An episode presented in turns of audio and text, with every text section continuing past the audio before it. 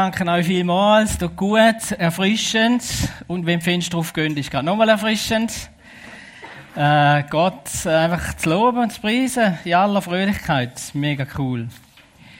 Ja, wir haben, Doro und ich, startet, haben uns entschieden, dass wir mit der Predigtreihe anfangen, kraftvoll glauben. Ich sehne mich danach in meinem Leben für uns als Gemeinde und ich muss sagen, auch für uns Christen in der Schweiz, dass wir einen Glauben leben, wo Kraft hat. Ich will aber gerade zum Anfang sagen, es geht nicht darum, einen grossen Glauben zu haben, sondern es geht definitiv darum, ich sage es jetzt mit unseren Worten, einen kraftvollen, einen wirkungsvollen, einen überzeugten Glauben haben an einen grossen Gott.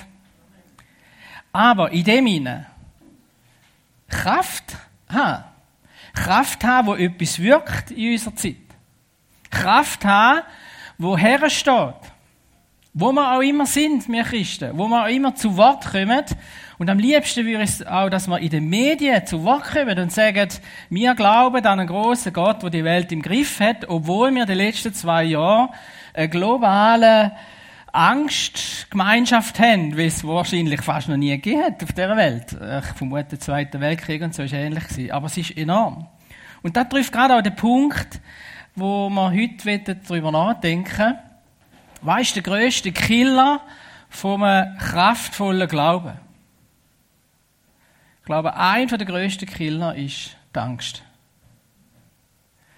Können zu vertrauen, können zu glauben, können überzeugt sein, wird wahrscheinlich am meisten torpediert durch Ängste wo vielmal einfach unten nur kommen und wir können irgendwann gar nichts gegen, mindestens gegen Gefühle machen. Und da drin das Wort Gottes, es ist nicht Gottes Plan, dass wir einen Glauben leben, aus Angst oder in Angst. Es ist nicht sein Plan. Es ist nicht so denkt. Es ist möglich ohne. Trotzdem, es gibt natürlich Situationen, ich weiß nicht, ihr das kennen, zum Beispiel, da habe ich gelesen, äh, gestern Abend, hat ein äh, Flug Pilotenschüler zum Pilot gesagt nebendran, er soll mal aufhören, die Kapriolen machen, es werden mega schlecht und er wüsste nicht mehr, was oben und unten ist. Und dann sagt der Pilot zu ihm, ei, ei, ei, ei, ei. Dennis wird jetzt aber spannend. Ich habe gemeint, Sie seien der Lehrer, der mir äh, lernen, beibringen, wie das Flugzeug landet. Das heißt, im Flüger sitzen, wo man nicht weiß, wie der Fluglehrer landen kann. Ich weiß nicht, wie es euch wird gehen. Auf jeden Fall gibt es ganz viele Leute, die Angst haben, natürlich beim Fliegen. Andere haben mehr Angst beim Zahnarzt. Meine Angst ist ein bisschen mehr in der Tierwelt. Als ich das erste Mal in Brasilien war, haben wir beim Missionar wohnen. Wir sind ins Gästezimmer gekommen. Und als ich ins Bett geschlafen bin, hat es krabbelt am Fuß. Ich hasse es. Genau, also ich liebe Brasilien, aber die Tiere dort. Auf jeden Fall, äh, ich bin sofort aufgesprungen, ich habe äh, geschrauen und dann liegt ich wirklich so eine riesige, dicke, schwarze Spinne. Äh, und 100 Stunden, ausgerechnet, oder, in den Füßen. Und dann, und dann ist, mein Onkel ist noch dabei gewesen, wir beide sind irgendwie in den Weg gestanden, überlegt, was machen wir jetzt mit dem Ding. Und dann kommen die zwei Buben vom Missionar eingesprungen, lachen und sagen, verwünscht, verwünscht, sie haben uns eine Gummispinne ins Bett da. Meine, meine erste Nacht in Brasilien, meine erste Nacht. Anyway, auf jeden Fall habe ich dort, äh, spätestens dort habe ich erkannt, mir kann nicht einfach gegen Angst sein. Ich habe jetzt keine Angst mehr vor Spinnen. Ähm, ich finde die bis heute noch nicht sympathisch. Und und wenn man ganz ehrlich auch her schaut, dann merkt man, Angst ist, nicht, ist eigentlich nicht etwas Lustiges. Angst ist etwas, wo, wo unsere Existenz bedroht. Und vielmal sind es Ängste, wo wir uns gar nicht bewusst sind, wo unsere Existenz bedroht. Zum Beispiel äh, also Sachen wie Angst vor der Zukunft oder Angst vor Einsamkeit oder was immer. Da, da, da, da geht das lebendig, gewisse Sachen, oder? Eine Geschichte, wo Jesus mit den Jüngern unterwegs war, ist, dort für mich ähm, ein ganz wichtiges, aber auch ein starkes Beispiel, dass er eben nicht geplant hat und nicht gewillt ist, dass wir sollen die Angst leben, ist, der, wo, wo die Jünger auf dem Boot sind im Sturm. Ich weiß nicht, wer die Geschichte gerade so ein bisschen vor Augen hat. Wenn Fischer, es sind ja Fischer, mehrere Fischer auf dem Boot gewesen, oder, von diesen Jüngern. Wenn die Angst überkommen, dann stelle ich mir auf ihrem See, wo sie erkennen, dann stelle ich mir vor, ist wirklich bedrohlich gewesen. Und dann gehen sie zu Jesus ab und sehen, da der schlaft dort unten, oder? Und Jesus steht auf, geht an Deck und sagt, Wind, bist still, und es ist still. Und dann sagt er zu den Jüngern, ihr Kleingläubigen, wieso habt ihr Angst?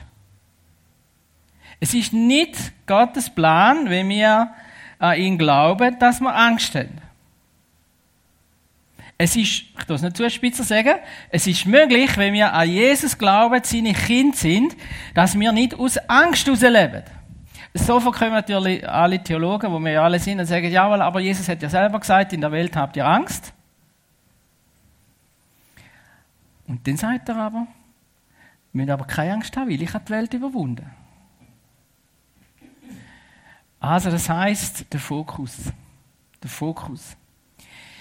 Jetzt, ich bin, ich, ich bin in der Bibel nicht gefragt, wo gibt es so biblische Beispiele, wo man richtig merkt, dass jemand mutig war. Dass jemand ein Vorbild in dem war, zu glauben, ähm, ohne Angst. Ohne Angst geleitet, den Weg zu gehen mit Gott. Und ich bin fündig geworden im Hebräer 11. Ich finde Hebräer 11. Wer den noch nicht so kennt, da werden alle Glaubenshelden vom Alten Testament aufgelistet. So querbeet, so ein bisschen die, die äh, David und, und Abraham und einfach alle die Glaubenshelden und so. Und wenn man das ein bisschen in sich ist und denkt, jawohl, so wird man mal sein, oder? So, wenn ich früher noch gern Robin Hood äh, gewesen wäre, später den Superman, äh, irgendwann Batman, habe ich irgendwann, und ich erwachsen worden bin, gesagt, jawohl, ich will zum Glaubensheld werden. Wenn man aber dann im Hebräer 11 hineinschaut, merkt man, die sind nicht alle so sauber gewesen, eigentlich. Und werden als Glaubenshelden, als, ich sage jetzt, als mutige Glaubenshelden dargestellt, oder? David war ein Ehebrecher gewesen. Jakob war ein Betrüger gewesen. Der Simson hat Probleme mit den Frauen und so weiter. Und dann hat es noch eine Frau, und auf die wird ich Auge äh, werfen heute Morgen. Hat eine Frau, die heißt Rahab. Rahab. Und zwar muss man sich vorstellen, das Volk Israel kommt eine zweite Chance über. 40 Jahre lang in die Wüste, die Generation, wo nach der ersten Kundschafter nicht geglaubt hat, die ist gestorben in der Wüste, sie stehen wieder vor dem Land und jetzt die große Chance, das Land einzunehmen. Was für ein Bild für uns heute, dass wir auch das Land einnehmen für Gott, wo er uns bereitet hat. Zum einen unser persönliches Leben zu Ehr von Gott, zum Segen von den Menschen, zum anderen äh, die Schweiz und ich glaube die ganze Welt raus, dass wir äh, Botschaft von Gott, Liebe von Gott, die Hilfe von Gott in ihr tragen. Die große, ganz große Chance. Und wer wird im ersten Kampf ein entscheidende Züngli an der Waage sein? In Jericho.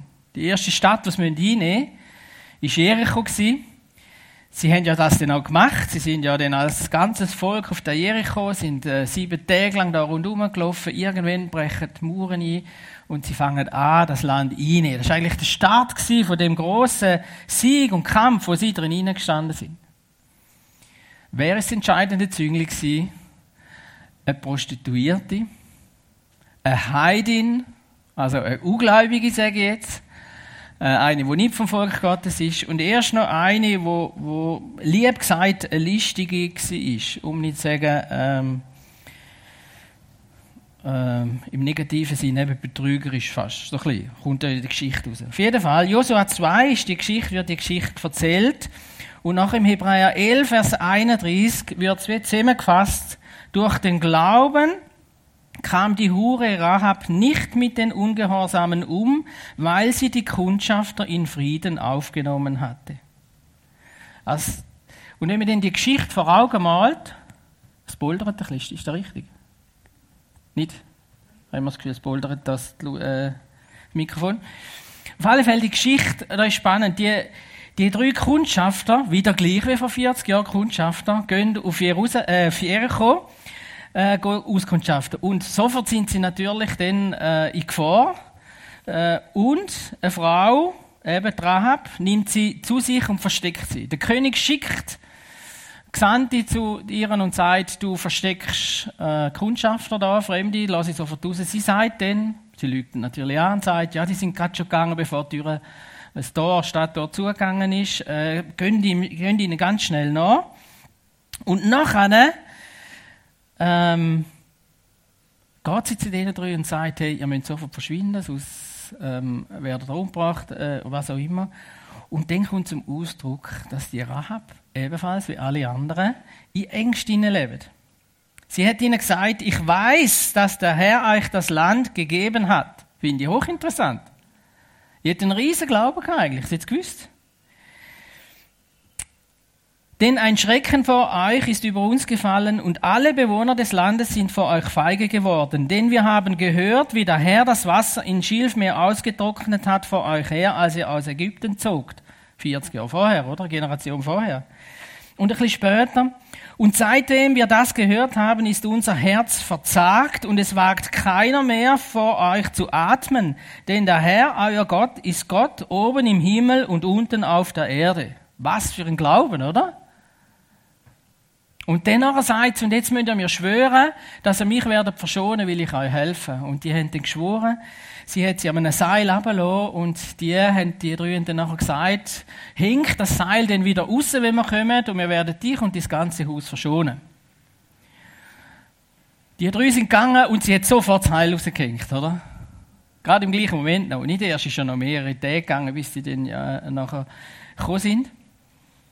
Ähm, so.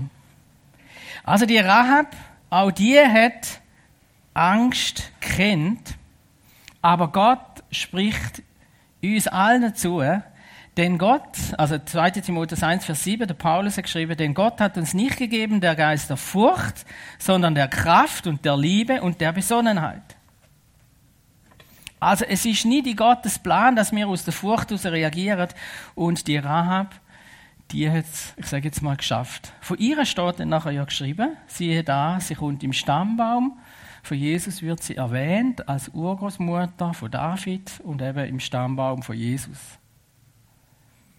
Also sie ist, hat einen kraftvollen Glauben bekommen und hat gelebt, hat den durchgezogen. Was hat ihr geholfen? Was hat ihr geholfen? Oder was hat es ausgemacht, dass sie den Glauben hatte und dass sie nachher dann auch ähm, eingegliedert ist ins Volk, Volk Gottes. Das eine ist, was uns die Geschichte von Rahab zuspricht, und ich will das euch zusprechen. Egal, wo du jetzt gerade stehst, egal wie würdig du dich empfindest, egal wie viele Fehler das du hast, egal wie jung oder wie alt du bist, egal wie viel Problem, wie viel Sucht, wie viele Sachen, die nicht okay sind in deinem Leben. Du bist würdig und du bist feig, im Reich Gottes eine große und wichtige Rolle zu spielen. Gott schaut dich als würdig und als feig an und er befeigt dich, dass du kannst den Himmel auf die Erde bringen, dass du kannst ähm, für Gott unterwegs sein, dass du kannst einen, einen kraftvollen Glauben haben, wo deine Welt und die Welt um dich herum verändert. Du kannst es. Das ist die Botschaft von der Rahab.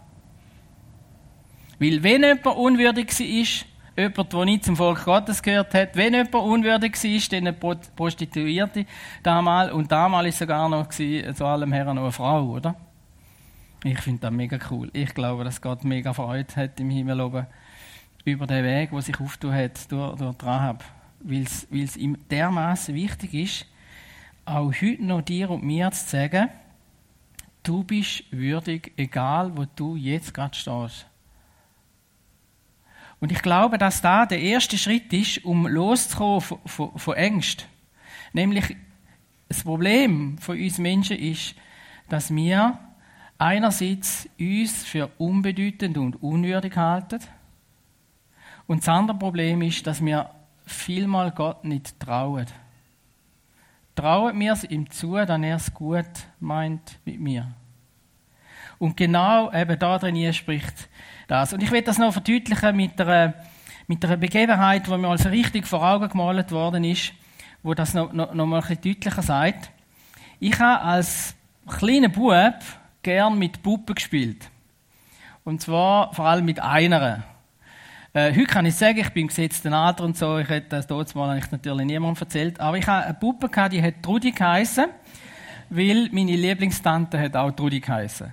Aber mein Lieblingshuhn hat Trudi geheißen, mein Lieblingshase hat Trudi geheißen, alle ein Trudi geheißen. Aber der Baby, der hat Trudi geheißen und das ist überall dort gewesen, wo auch ich war. Tag und Nacht, im Stall, wenn ich im Vater geholfen habe, im Sandkasten, wenn ich gespielt habe, im Bett, wenn ich geschlafen habe. Familie hat ab und zu mal ein riesen Problem gehabt, wenn Trudi nicht rum war.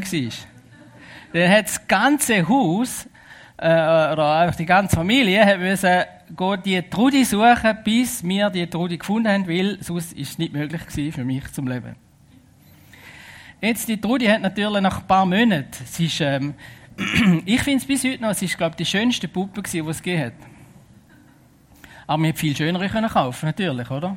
Wir hätten auch Puppen kaufen, viel mehr können machen Es gibt ja Puppen, also dort mal schon so spezielle gegeben, oder? Wo, wo selber die Augen können verdrüllen und so, können sogar, glaube ich, noch bisseln oder was, heutzutage. Ich können alles, hat meine alles nicht können. Sie hat einen, einen, ähm, einen gelben, einen gelben Pulli und grüne Hosen. Genau. Also, auf jeden Fall, die ist nach ein paar Monaten nichts mehr schön gewesen. Wir haben sie schon ab und zu durch die Wäschmaschine laufen lassen, aber es hat sie nicht viel schöner gemacht, oder? Aber für mich ist das die wichtigste Person die es geht. Und die schönste. Und überhaupt. Und jetzt da dann hier, was hat denn den Wert ausgemacht von der Trudi? Was hat den Wert von der Trudi ausgemacht?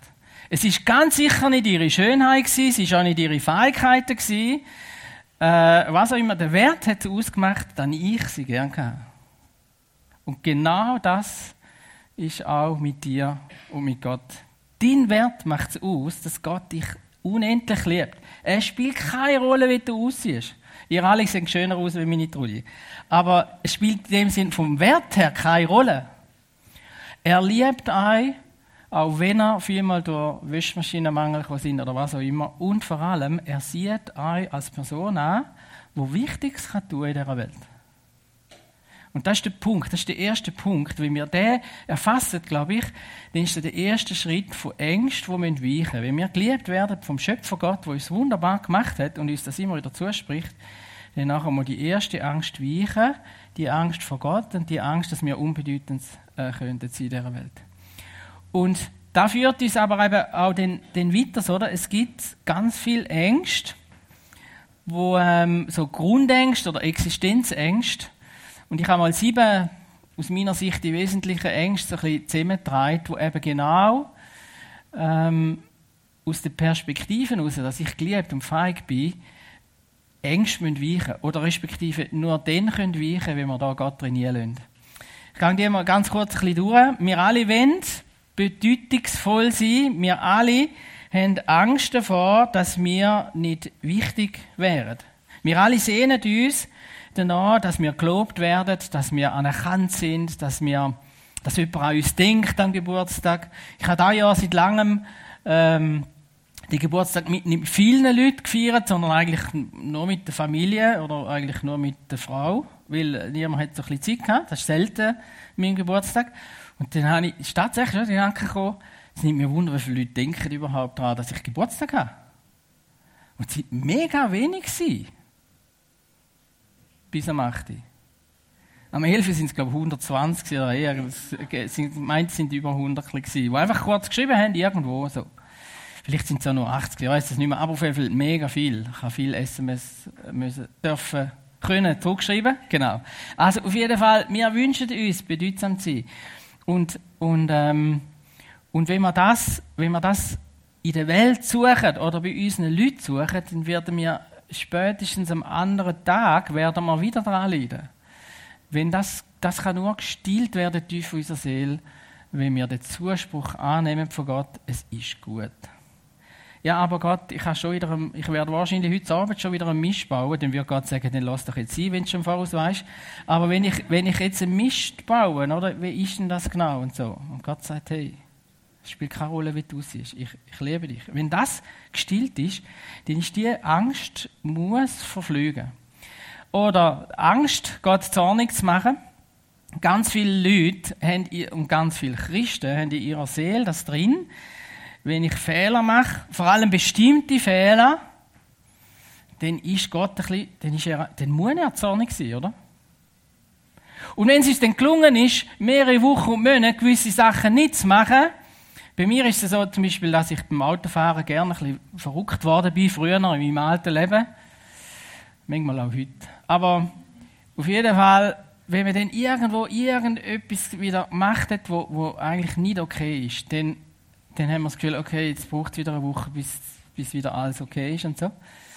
Aber Gott sitzt dann auf dem Stuhl und denkt, jetzt muss ich eine Woche warten, bis seine Gefühle nachkommen. Weil für mich spielt es keine Rolle. Ich liebe dich eh. Wir können gerade heute weitermachen. Das ist das, das bekannte Geschichte, oder?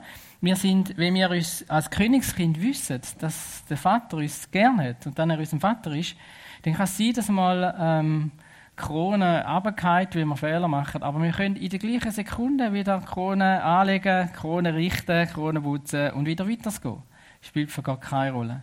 Gott ist, und so hat es einmal ähm, eine Gemeinde gesagt, die ich sehr, sehr schätze, und gesagt, Gott ist nie, nicht schlecht gelaunt über mir. Und ich würde es noch ergänzen, Gott ist nie schlecht gelaunt über dir.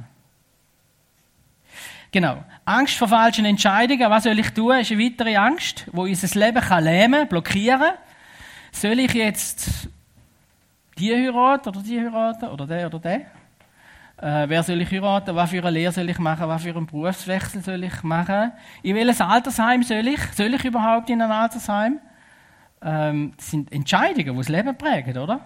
Und wenn man da Angst hat davor, kann uns das total lähmen und wir machen am Schluss gar nichts mehr oder vielleicht noch einen Fehler aus lauter Panik.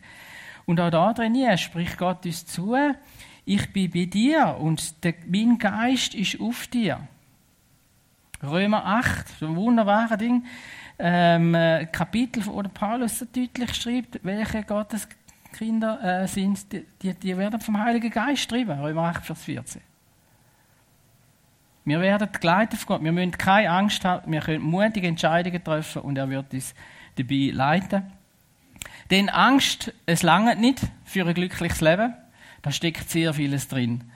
Langen meine Fähigkeiten, Ganz viele Leute haben heutzutage Existenzängste im Blick auf äh, Finanzen.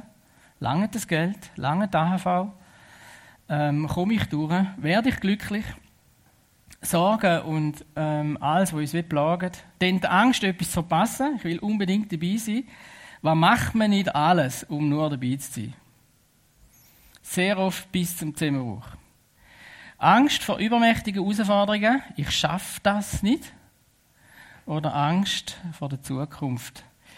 Bei der Zukunft ist so ein Ding, ich, ich mag Überraschungen nicht so, also was mich betreffen. Vor allem eben Spiele ist nicht so mein Ding, wo, ich, wo man nicht weiß, ob man jetzt nachher im Schlamm steckt am Schluss oder ob man irgendwie, weiß ich was, mit dem Fuß eine Decke überhängt und so. Und ich glaube, da steckt viel mehr in uns rein, dass wir alles im Griff haben, auch die Zukunft.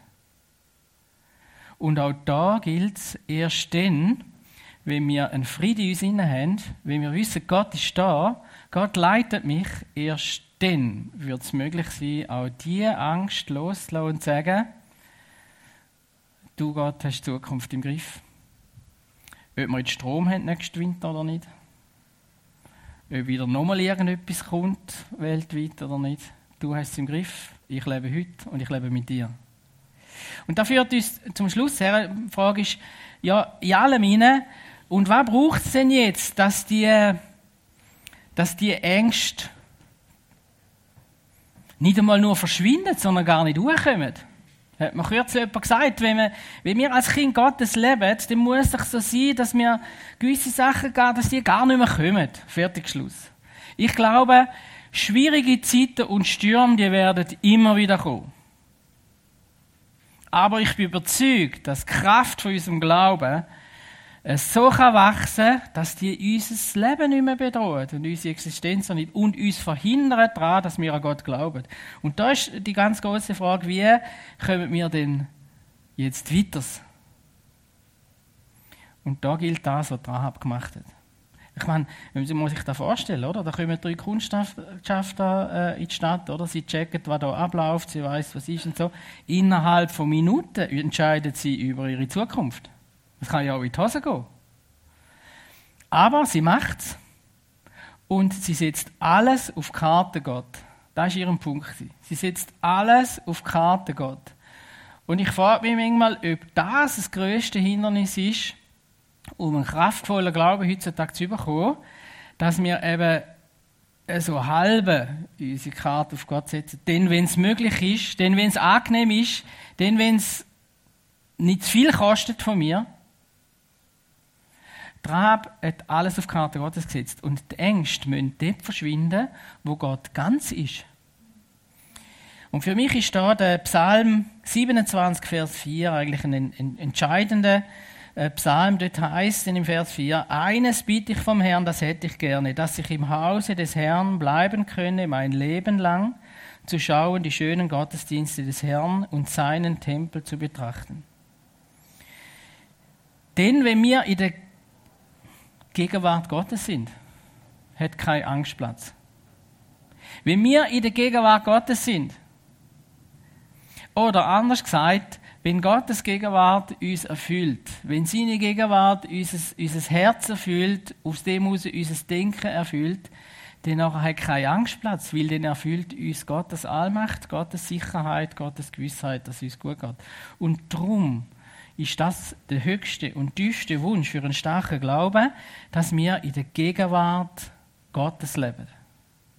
Und das bedeutet dann gerade gleichzeitig, dass wir wissen, und mit dem Gott kann ich über alle Mauern springen von meinen Ängsten.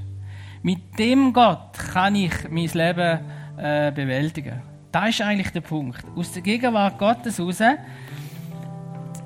ein Leben bewältigen. Und wenn mir jetzt jede Angst nochmal durchgeht, und ich weiß nicht, ob dir bei einer von diesen sieben, und vielleicht sind es auch eben noch andere, du gemerkt hast, ja, da ist ein bisschen mein, mein Ding. Wenn du das gemerkt hast bei einer, es ist, ähm, der Schlüssel ist der, dass wir den Blick auf die Gegenwart von Gott haben. Wo, wo Jesus die Jünger kritisiert hat, hat er ihnen ja, das Interessante ist ja, Sie haben nicht gesagt, Jesus, hilf mir.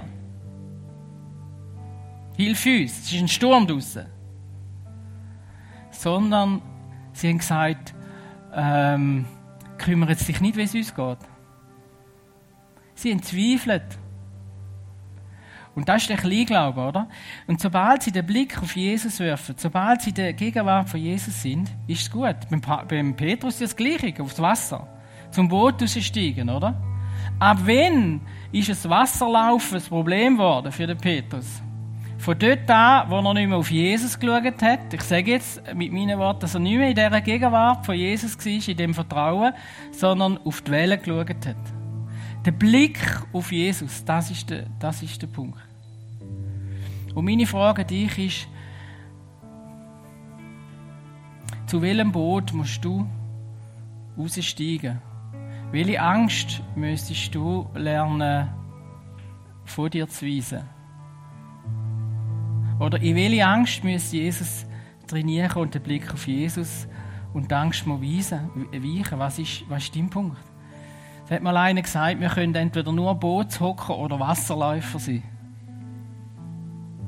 Und ich habe mir dann sofort gesagt, als ich gelesen habe, ich will ein Wasserläufer sein.